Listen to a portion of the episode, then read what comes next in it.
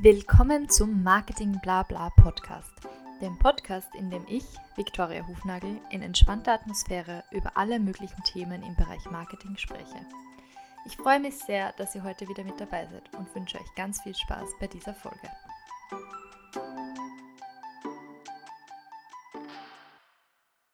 Welcome to another episode of Marketing Blah Blah. Today I have an English speaking guest, which is why this episode is going to be in English. Um, I hope you enjoy it anyway. Um, so, my English guest is Laura Foster-Stephanie, based in London, experienced in marketing and PR, especially. Um, Laura, nice that you're here with us today. Hi, thank you so much for having me on. So, as I mentioned just now, Laura has a lot of experience in uh, PR, especially within the health sector, and also some experience in recruitment. But maybe, Laura, it's best if I hand over to you straight away. So, could you just tell us a bit about your experience, your career so far? Uh, just give us a, a rough outline. Sure. Um, so I came out of uni, um, like most people, not really knowing what I was doing um, and kind of fell into healthcare. Um, it was because it was kind of a job that was going and it ended up being in recruitment. Um, which definitely wasn't an in, no offense to recruitment, but it wasn't necessarily an, in, an industry I wanted to be in. Um, but that was really good. It kind of gave me good experience of like office environment and um, it was quite a, it was in a it was a company that was in a kind of phase of hyper growth so it was mega busy in the recruitment department because obviously they had to put a lot of bums on seats basically um, and get uh, you know lots of people into lots of different departments um, to kind of help with the growth of the company um, that had kind of begun begun as a startup only a couple of years earlier. So yeah, it was good experience being in that kind of environment, but I kind of knew that I didn't want to do recruitment. Um, so I think PR came to me because I'd done an English degree and I, you know, liked writing, like kind of um, coming up with narratives, coming up with kind of yeah honing in on stories basically um, and sort of getting important messaging out there um, and sort of bringing people round to being convinced by a conversation um, mm-hmm. as it were and i so i kind of thought that pr was a good way of doing that as long as you were in an industry or a company that you kind of believed in mm-hmm. um, and you were kind of spreading the messaging and changing minds Mm-hmm. Um, from that company, I thought that's a really nice thing to do with the skills that I have from my degree. Mm-hmm. Um, so thankfully, the kind of um, environment I was in in this particular company um, enabled me to do comment in the PR department um, once a week. So that's kind of how I got into it, mm-hmm. and I did that for about. Sorry, this is this is becoming extensive. I, I hope this is what you wanted. Um, so I yeah I did secondment uh, in that PR department for about six to nine months and then I decided right I'm going to do PR full time now unfortunately there wasn't an opening in the department of this particular company so I ended up joining a digital health PR and marketing specialist startup Mm-hmm. Um, and they'd only been a company for about 18 months prior. Mm-hmm. Um, so I joined them as PR and marketing executive and was with them for a year. Um, but unfortunately, because of coronavirus, um, they struggled financially, and I was unfortunately made redundant.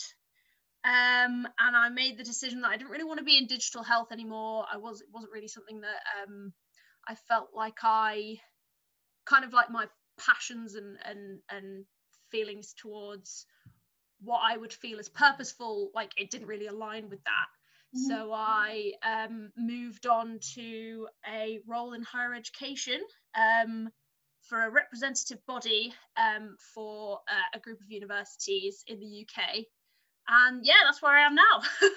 After that long explanation. no, that's amazing. A lot of our listeners are actually people who are only just thinking about uh, which direction we want to go in. So they might just be before starting uni or just coming out of uni, looking for the first jobs, or like even switching careers at a later time. So mm. it's super useful to hear how you went about going where you are right now. Um, so it's just to sum up quickly, basically you went, uh, you started off in recruiting and then went into PR, like step by step, moving to different companies to get to the point where you are now. And yes. at the same time what was important for you was to just um, yeah find more purpose in the work you were doing as well at the same time. Yeah um, exactly.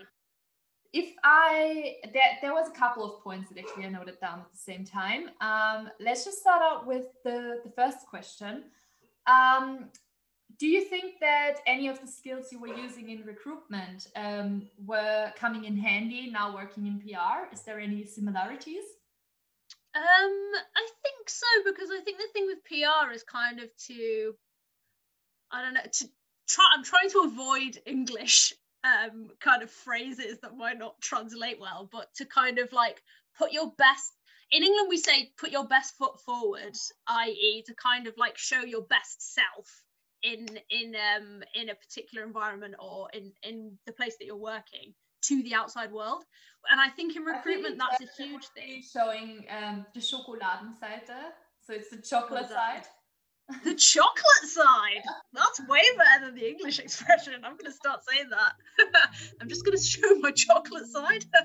um, yeah, so uh, in recruitment, that's quite a big um, part of it because, you know, you're essentially advertising a role to people because if you want people to be on board they've got to want to work for your company so you have to be you have to know the messaging of the company you have to understand kind of what their um what their main um kind of the factors that make up the company what would what would sort of advertise this role to someone why would they want to work there but they also have to understand what the role is going to entail um, but kind of the best version of that and I think yeah. that takes a lot of skills that we use in PR, i.e., the correct kind of positioning, the correct kind of messaging, um, kind of tempering stuff to say if if there was something that could potentially be a bit bad about the role, you kind of like this is obviously a far more negative side, but definitely something you end up doing in recruiting. You definitely like sugarcoat things.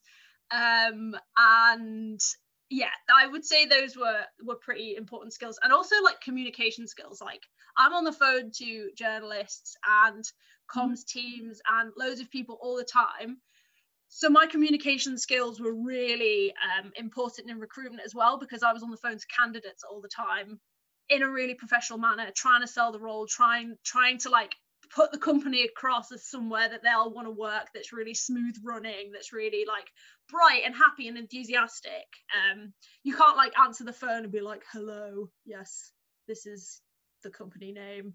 How are you today? You know what i mean? You've got to be like upbeat. You've got to like put across a good image for the company so um yeah there were definitely definitely some crossovers between yeah. the two absolutely like you say basically wherever you uh, might be working right now it's uh, you have to sell something everyone is selling constantly um, totally. no matter if you work like as a specialist in a company or if you are applying for a job for example you're just selling mm-hmm. yourself it's, it's just basically the yeah. pr of the company on one side and then the pr of the person on the other side so um, yeah definitely definitely makes sense um, how do you think in the future um, will it change that? Because you just described that the company is looking for a lot of applicants, and we all know that it's quite difficult for companies to find uh, qualified employees, um, mm. especially in like uh, roles that are um, yeah more specialized, where you need more experience or like a,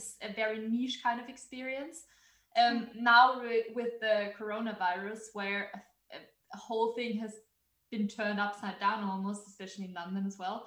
Do you think, do you have any idea on how this will change further in the future? Do you think that maybe the applicants will be more on the side where they have to try to get somehow a job rather than the companies advertising and having a hard time finding the right person? Yeah, I think at the moment um, it's quite it's difficult because people are kind of putting their I'd say a lot of people are putting their ambitions on hold because for sheer in in the face of sheer um, demand and desperation for a job because I some particularly people our age sort of the early to mid 20s range just getting into their jobs getting into their careers a lot of people have lost their jobs because of the coronavirus because they were low lower down in the company and therefore expendable. So they could sorry disposable. So you could just get rid of the lower the lower end staff. And i was unfortunately a, victim of that as well.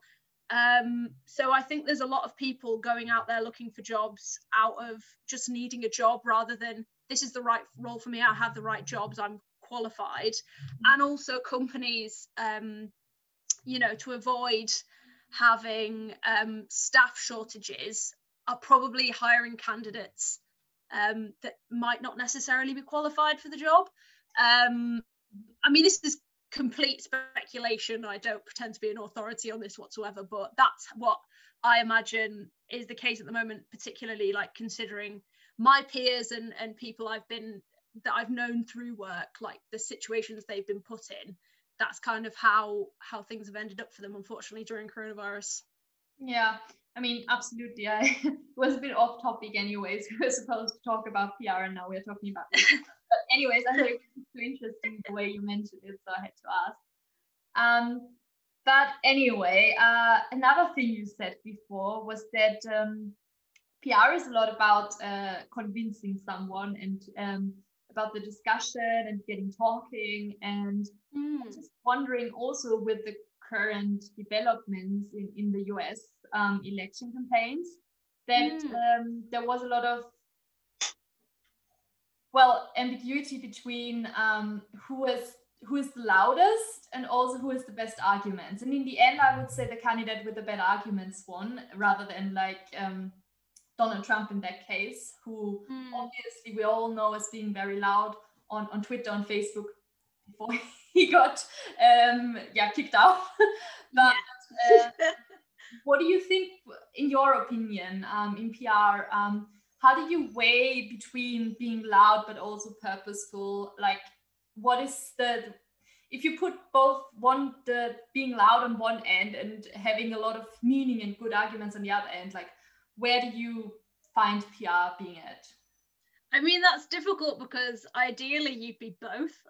you know what I mean? Like, ideally you'd be um, right at the top of the loud scale and right at the top of the purpose scale. But unfortunately, usually it will fall between between the two. Like, you will end up often if you've unfortunately it ends up if you've got a lot of I you know purpose or or real world meaning or you kind of um you kind of have um stuff that's based in fact based in stats you know which donald trump is definitely fell down on let's be honest. But um a lot of the time that they struggle to be loud because people engage with things that um are kind of you've got to disrupt basically. Disruption is what creates attention mm-hmm. and if you're kind of barking up the same old trees kind of talking about the same old things. The world's burning, children are starving. People aren't really interested in that, unfortunately. They're interested in Donald Trump spouting rubbish over Twitter.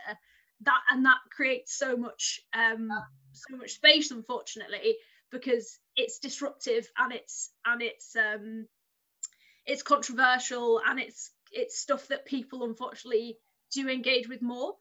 Um, but I think the the kind of answer to that that's I guess the fight that people who are in purpose driven PR and marketing that's kind of the main thing that we're trying to do is to like get truthful evidence based yeah purpose driven and meaningful PR and comms out about stuff that people should be talking about and focusing on and and trying to um, influence change over um, and I think as well, particularly with the American um, election campaign, it's not necessarily about the quality of your PR. Well, it, often the quality of your PR and marketing comes with how much money you've got in your campaign. And unfortunately, you know, Donald Trump had an awful lot of money behind him, um, which, you know, especially in America, not in the UK, but in America, that's what counts. It's how much money do you have? That's mm-hmm. often what call a big factor anyway in what calls whether you are heard whether you get votes um, and whether you end up in government. So yeah, it's kind of yeah, it's difficult. But I'd say in terms of the loud and purposeful thing, the aim is to be loud and purposeful. Um, but often you find that the wrong people get the loudest um, voices. But you know, we're trying to change that, and that isn't a conclusive um, point because there are a lot of loud people who are shouting great things. Um, but hopefully, we can.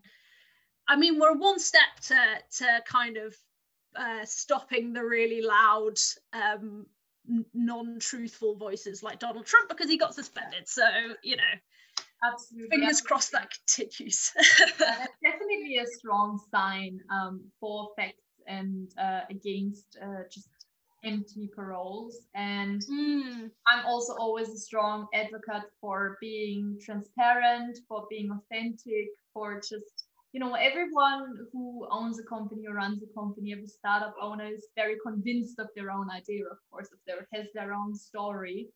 Mm. And um, I think my, I mean, I strongly believe that um, most startup company owners are also very purposeful and like driven by meaning and want to make an impact. So mm. I think the way forward is just to talk about it, and that's what PR is for. So that you yeah. can go. So that's why you need specialists in this department, right? yeah, I mean that's yeah, that's that's why I that's why I joined. It was it was kind of to yeah, disrupt disrupt the conversation, try and shift shift the kind of common conceptions. Like that's one thing that um that's really important to me, particularly because a lot of the a lot of the issues that I care about a lot, I often feel don't get um, the spotlight enough. Um, and I feel like um, very finely tuned, um, well organized PR and marketing campaigns have a lot of power. Mm. and some, you know, a lot of the time for the wrong reasons. But if you push that power onto a onto a more positive platform, it can have a lot of really good influence. Um, obviously this comes from an entirely subjective perspective in terms of what is good and what is bad and what is meaningful yeah. um, but in terms of what i would consider meaningful and purposeful um, yeah i think that the power of pr pr and good communications can be harnessed for you know a good cause basically mm, absolutely I, I totally agree with you um you i have a very practical question coming up next because you've been speaking a lot about just uh, yeah storytelling as well and how you mm. advocate for the topics that are good that are important that are meaningful um, mm. very practically speaking in a company in your daily life how mm. do you come up with the topics that you're gonna um, send press releases about um, is this something that the whole company works uh, with, or is it coming from different departments? Is it just the PR department coming up with it? Is it coming from management? Just like basic outline. So yeah, so um, my experience um, of this of that of of generating um, the kind of topics to cover um, generally comes from so my second company was a PR marketing agency so we were we didn't really have like a in fact, our internal PR and, and comms and stuff was actually quite bad because we focused on we were very client driven. So oh we were often God, so common amongst marketing and PR companies. Yeah. Like hire a social media manager and their own social media presence is terrible because yeah, totally on your own well this is it. This is i mean in order to get anywhere you need um, clients you need exposure you need money and you're only going to get that if you focus all your hard work on your clients. So often that does mean you neglect your own internal pr and comms. Um, but for the smaller companies it was yeah it was more kind of generating um, their kind of so the topics were generated from um, guidance from our clients. So they would have we actually we would often um, generate um, key messaging and key um, points around which they wanted to center themselves um, for them. So we would often run like marketing and branding guidelines and messaging guidelines in order to kind of like center themselves as a company like within the sector that they were in mm. um, and it was around those kind of key messaging points the kind of things they want to be known for that we would structure the topics um, uh, that we would then plan our comms around mm. um, so that was how we would do it for agency um, in terms of in-house so having like a PR and comms team within a wider company. Um, so we have our own internal um, um, messages, our key points that we want to be known for, that we want to like advocate for, drive towards, um, and we basically structure our topics around that because they're kind of our key aims. Um, and that's, I would say, that's the case for most um, in-house PR and comms. That's kind of the bedrock of of how they structure their their communications and the kind of larger topics mm-hmm. that they would um, create comms around. Mm-hmm. Yeah, that totally makes sense. Mm. Um, because you were just mentioning that as an agency, of course, you were working with different kind of clients. And um, can you say anything about the size of companies that uh, hire PR agencies? Because I'm just imagining like single person companies probably won't hire PR agencies. There's certain size that you have to that you usually need to have at least to be able to afford a PR company, a PR agency. Uh, yeah, so they were they definitely weren't like the very very beginnings of a company. Often we we had kind of a range. We often had startups um, that were fair that had been going for maybe a year or so and basically just needed a boost of um, they just basically needed to get their name out there, um, more investors, spread the comms, more investors. Yeah, exactly. Yeah, to to sort of increased investment, um, that kind of thing. Um, we had a couple from um, Europe that wanted to increase their UK presence. Um, notice how I say Europe separately yes. from the UK there. I'll say the continent because I refuse to be associated with Brexit, even though yes, it's official. Already, you're already no, I've never been a separatist. I've never been a separatist. Um, okay, on the continent of Europe rather than the UK, the island. Um, uh, yeah, who wanted to like increase their UK presence. Um, and then we also had examples of like older companies that kind of worked away behind the scenes a lot of the time and no one really knew about um, who wanted a bit of a branding and marketing boost um, that kind of wanted to get their name out there and stuff and kind of show the work that they they kind of created quite a a foundation in the sector that they worked in but they were quite little known as a brand as a name as like a brand basically. Um, and often we would and they were a fairly well established company but it wasn't huge. And often because it was digital health a lot of the a lot of the companies were very specialist. Um, so they um, kind of did really quite like really small technical things within digital health.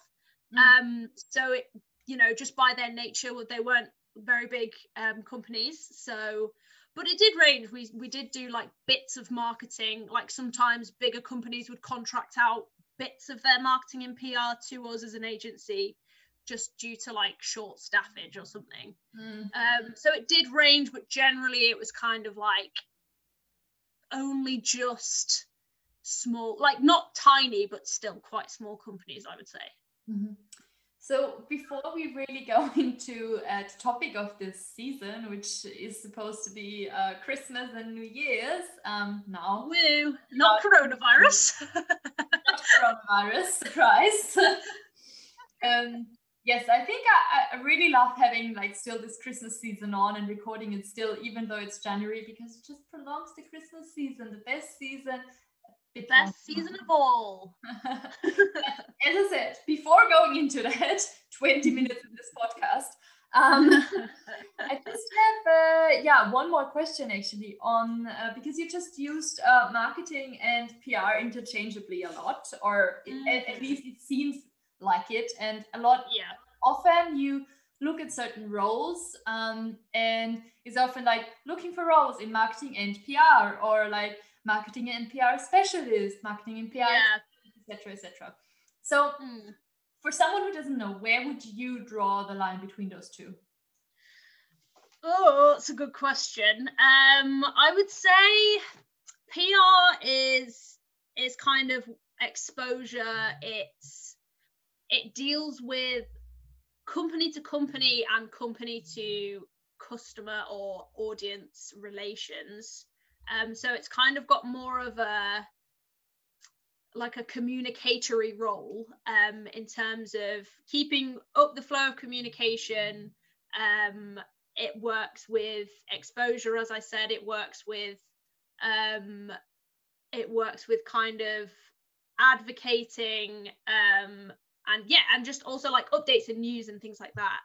Um, whereas I'd say marketing, kind of where they overlap is the kind of the creation of story, the creation of a brand identity, the kind of creation of um, of kind of of kind of um, trying to get more engagement for a company. Um, but I think marketing has more of a kind of salesy um, kind of angle that I would say PR doesn't necessarily isn't so rooted in. Marketing is rooted in sales. Yeah. PR isn't necessarily rooted in sales. It's kind of like an accessory to sales. Yeah. Um but that's what I'd say. Again, not an expert. Cannot say that that's a conclusive um, statement. I mean, I'm sure in some marketing and PR book you'll find a definition of the exact, um, yeah, yeah, and uh, yeah, the exact theories belonging to either. But mm. as you just said, I would also agree that first it's like PR on a very top level, and then mm. you go more down it's like next you have marketing and then you go into sales so yeah it's kind of though despite all this um, i think marketing though is kind of spreading out both ways like on the one yeah. hand side you have performance marketing which is now further down towards um, sales which is yeah. more about like actually generating leads, actually uh, generating sales, and then on the other yeah. hand side, you have content marketing, which is mm. the other the other way because now more and more companies are focusing on content marketing, writing blogs, for example, which is yeah. really like a, a case in between marketing and PR. Yeah, I think it's I think it's just an effort to kind of bring a bit more personality and a bit more of a human element to to brands, which I think ultimately potentially darkly like will enhance sales because people are more likely to engage with your brand if it has a story behind it if there are people in the company that you can engage with because they blog and they're you know and it kind of adds a more kind of yeah as i say like a human element uh, a more story driven element to it um that that's definitely going to help them get more exposure. Because if you're just like here as a big idea, a big thing that just sells things, people aren't necessarily as interested, especially in this day and age when people are a lot more um, likely to like um, analyze or look deeper into things. You know, if you're just a really surface level like company that doesn't seem to have any depth, then people aren't necessarily going to be very interested. Yeah. Um, but yeah, that's. I mean, this is also part of the reason why why influencer marketing is so successful these days and why it's growing even Definitely. more. Definitely, yeah, I'd agree. Content creators and uh, people like them for the content they create, and that's mm. fine. But that's also why companies um, are also expected to invest even more in influencers because or content creators because it just gives them a way to bring their message across in a more um, trustworthy way and to like express their brand through other people. And mm. probably knows in storytelling, it's just very important to have someone else talk about you rather than just yourself talking about yourself. Definitely. Yeah, definitely. I'd agree. Yeah. So uh, yeah, I totally agree. Um, I think you've really summed it up well, the difference between PR and marketing. I would agree with everything you said. Um, That's a relief.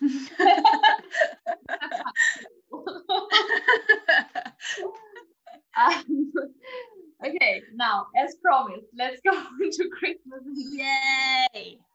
Yay! Um, So um, in some previous episodes, um, I've actually talked to my guests already a bit about. Um, well, the first question actually always was what their favorite Christmas ad was this year, um, and I've mentioned actually some British examples before because it's just the the ones like the John Lewis one, the Sainsbury one. It's just it's more of a thing in the UK to be waiting mm. for the Christmas ad, and it was released definitely on the fifth of November, November or something like that.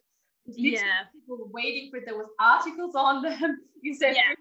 you wouldn't. No, definitely. So it's a huge thing from this year. My favorite. Oh gosh, it's quite difficult because um as as many as is the case with many people who aren't that long out of uni i don't actually have a tv so um it i often will miss adverts because i just i haven't been watching like the telly like i don't watch it as a as like a nightly thing like um with sort of your usual nighttime scheduled shows or whatever. But in the uk you're definitely right that the lead up primarily to the John Lewis Christmas advert is a massive thing. And it's kind of like it's not Christmas until the John Lewis advert is on TV. Yeah. Um, so that's a big one. Do you know what? It's really bad. I actually don't know if I can remember what was in the John Lewis one this year. Do you know? Oh my god! Now you put me on the spot. Um, yeah. I just, I just uh, I've linked it in a previous episode, but um, basically I remember that I didn't find it as good as the one. Oh wait, was it with the? Oh god, I know what it was. It was like weird, like plasticine figures, right? That yeah, like, yeah, yeah, yeah. The different yeah. animation styles, um, like very different. Yeah, yeah, yeah. Actually. Yeah. I think it didn't tug at your heartstrings like the John Lewis advert usually does. Um, but I think as well, like the animation thing was probably because they couldn't get people in person to film an advertisement this year. So I think they kind of really had to lean on rely on just animation. I thought it was okay. I thought it kind of represented how how it was like everyone has a different kind of Christmas, mm. um, and it kind of represented um, also like the kind of like separate lives that people have been living in. Well, people were living in 2020 and still are um, and the kind of like how different Christmas was going to be this year. Um, you know, you weren't going to see everybody that you usually would. Um, but yeah, I wasn't. I agree. I wasn't overly blown away yeah. by that one. I think. I think my favorite John. If we're going to list favorites from the past, yeah. I would say my favorite John Lewis advert from the past was the one with the bear and the rabbit where it was like um, they did the Lily Allen's version of um, Somewhere Only We Know, originally by Keane. Ah, uh, 2017, I want to say. Whoa! I mean, you were in the UK then, right? So I assume yeah. you must have seen it. Yeah, because you would have seen it. I, like, I know, I know, I know which one you mean. I don't. Maybe it was yeah. 2018, but it was definitely because my favorite one is 2016. which one was that one? Was that the snowman one? No, there was the um, um, the dog when like the tramp with the trampoline in the garden. That was your favorite one. I didn't like that one. I oh didn't think it was like good. no, I mean, I get why you liked it because you're you're a sucker for dogs, but but um, no, that one wasn't my favorite because because with the rabbit one, the bear never saw Christmas because he was always hibernating, and the rabbit was it a hare actually? It was a hare, not a rabbit. Sorry, and it bought him an alarm clock so he could see Christmas, and that I think that is that's the spirit of Christmas. If ever if ever we needed an advert to sum it up, that was the one that did it. So that was my favorite one of times past. I realized that wasn't the question. Um, that's probably just I was like I was like backtracking because I can't think of any. Um, well, um, I I mean you don't have to name any. I can just send you my blog post on my favorite Christmas ever. I mean, tell me which one you like of those best. yeah, I will. I'll let you know. Um, I I like conceptually the um Aldi one every year in Austria it's called Hofer, right? Yeah, but um, it is yeah. the Aldi advert also that won um, an insane amount of awards. Uh, really? With the advert, it was about. Ah. Um, I will just sum it up quickly because I also talked about it in the previous episode. But basically, it's about this um, old person, old guy, who um, calls everyone up around Christmas and asks him to come over Christmas, and then uh, no one comes, and everyone says they don't have time, and then he sends them basically uh, a death certificate, more or less, um, so that he would come for his funeral. So everyone comes, and then you realize he's not dead. Oh my god! Whoa! Was that the one in Austria? Because that did not. That was not the UK one, was it? They didn't do that in the UK. No, I don't think so. I think it was the one in the DACH um, region. So. Oh, god! Because yeah, that wasn't on in the UK. That's so grim. It was. It's usually in the UK. Aldi's um brand is is Kevin the carrot. Is it the carrot? Yeah, because this. Yeah. And I was talking about that. Um, we had a carrot spot yeah. as well in the German speaking room. So it was the, but yours had like I don't know, like six million clicks or something, and ours had like two hundred thousand.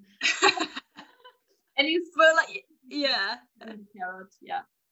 Yeah, no, it's it's that's really cute. I think people love that just because it's but also I think people are a bit like that's a bit of a weird thing because in Christmas dinner in the UK, the carrot isn't really central to the Christmas dinner, I wouldn't say.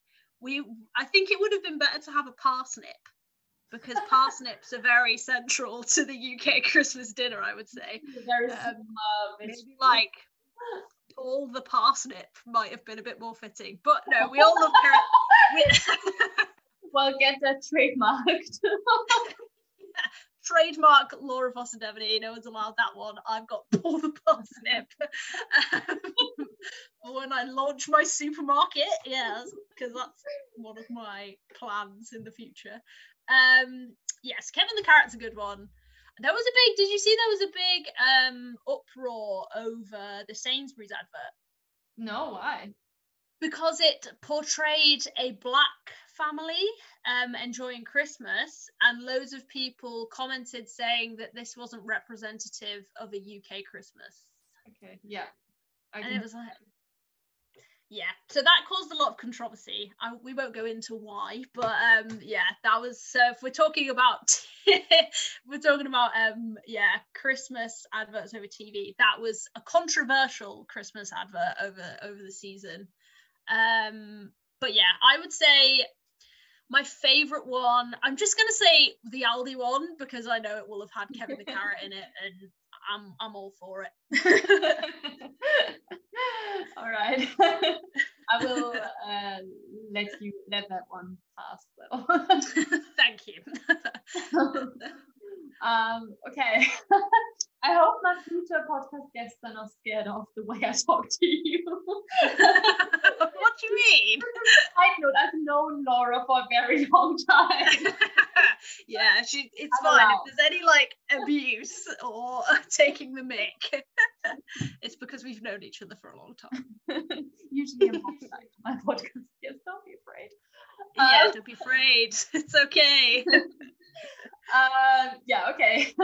So what I was wondering about before is that um, since you've been working in PR for like two and a half years now, a bit more, um, is there any specific or are there any specific um, initiatives that you tend to attend to during the Christmas season or during, during the run up to the end of the year? Um, is there any specific messaging you're using more than uh, towards the rest of the year, during the rest of the year?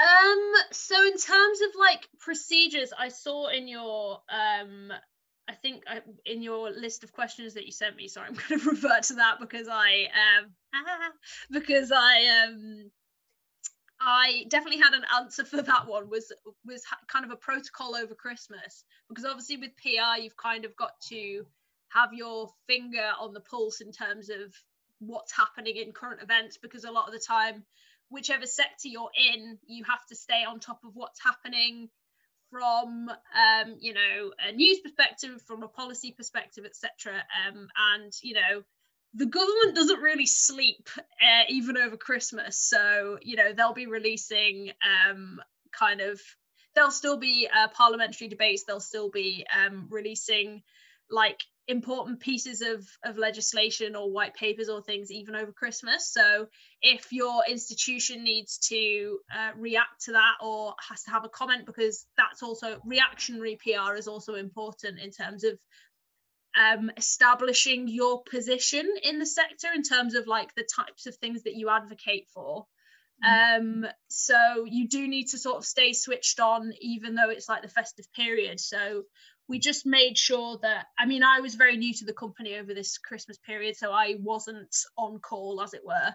Um, but my manager was um, just to sort of um, make sure that if we did need to comment about something that um, she was kind of aware and made sure that um, we had our finger on the pulse and and and had had reactions kind of ready and in terms of like the the kind of comms that we put out over christmas it's kind of like classic um particularly this year it was a lot of kind of like feel good stuff in terms of yeah because 2020 was a difficult year we you know everyone knows about like the things that had to change because of coronavirus the t- the things that had to um the, the kind of like even though there's positive stuff in terms of like um what your institution did in the response to coronavirus that's a good thing. But i think it was just things completely apart from coronavirus what did we achieve this year? What did we uh, what were the really important like campaigns that went on? Um that kind of thing. So i think that was quite a big um point in our in our comms. And then also like just like roundup of the year? That we're using yeah roundup of the year definitely. Yeah the kind of like achievements of the year and things like that. And, and then just classic like um uh using of the kind of like christmas tropes and traditions and things like we did a we did a 12 days of christmas um like social media campaign and, and things like that that are kind of that are good to link around like the, the festive season and and like using ideas from the traditions of of the time mm. to structure our comms at this point i decided to uh, cut this episode um, don't worry you will still get the rest of the interview in the next episode next week see you then das war's auch schon wieder mit dieser folge von marketing blabla Vielen Dank fürs Dabeisein. Wenn euch die Folge gefallen hat, würde ich mich freuen, wenn ihr dem Podcast folgt, um keine weiteren Folgen mehr zu verpassen. Weitere Infos zum Thema gibt's auch auf Instagram bei @marketingblabla. Ich freue mich außerdem immer über euer Feedback oder Kommentare. Ganz einfach via Instagram Directs oder via E-Mail an victoria.hufnagel.livest.at. Bis zum nächsten Mal.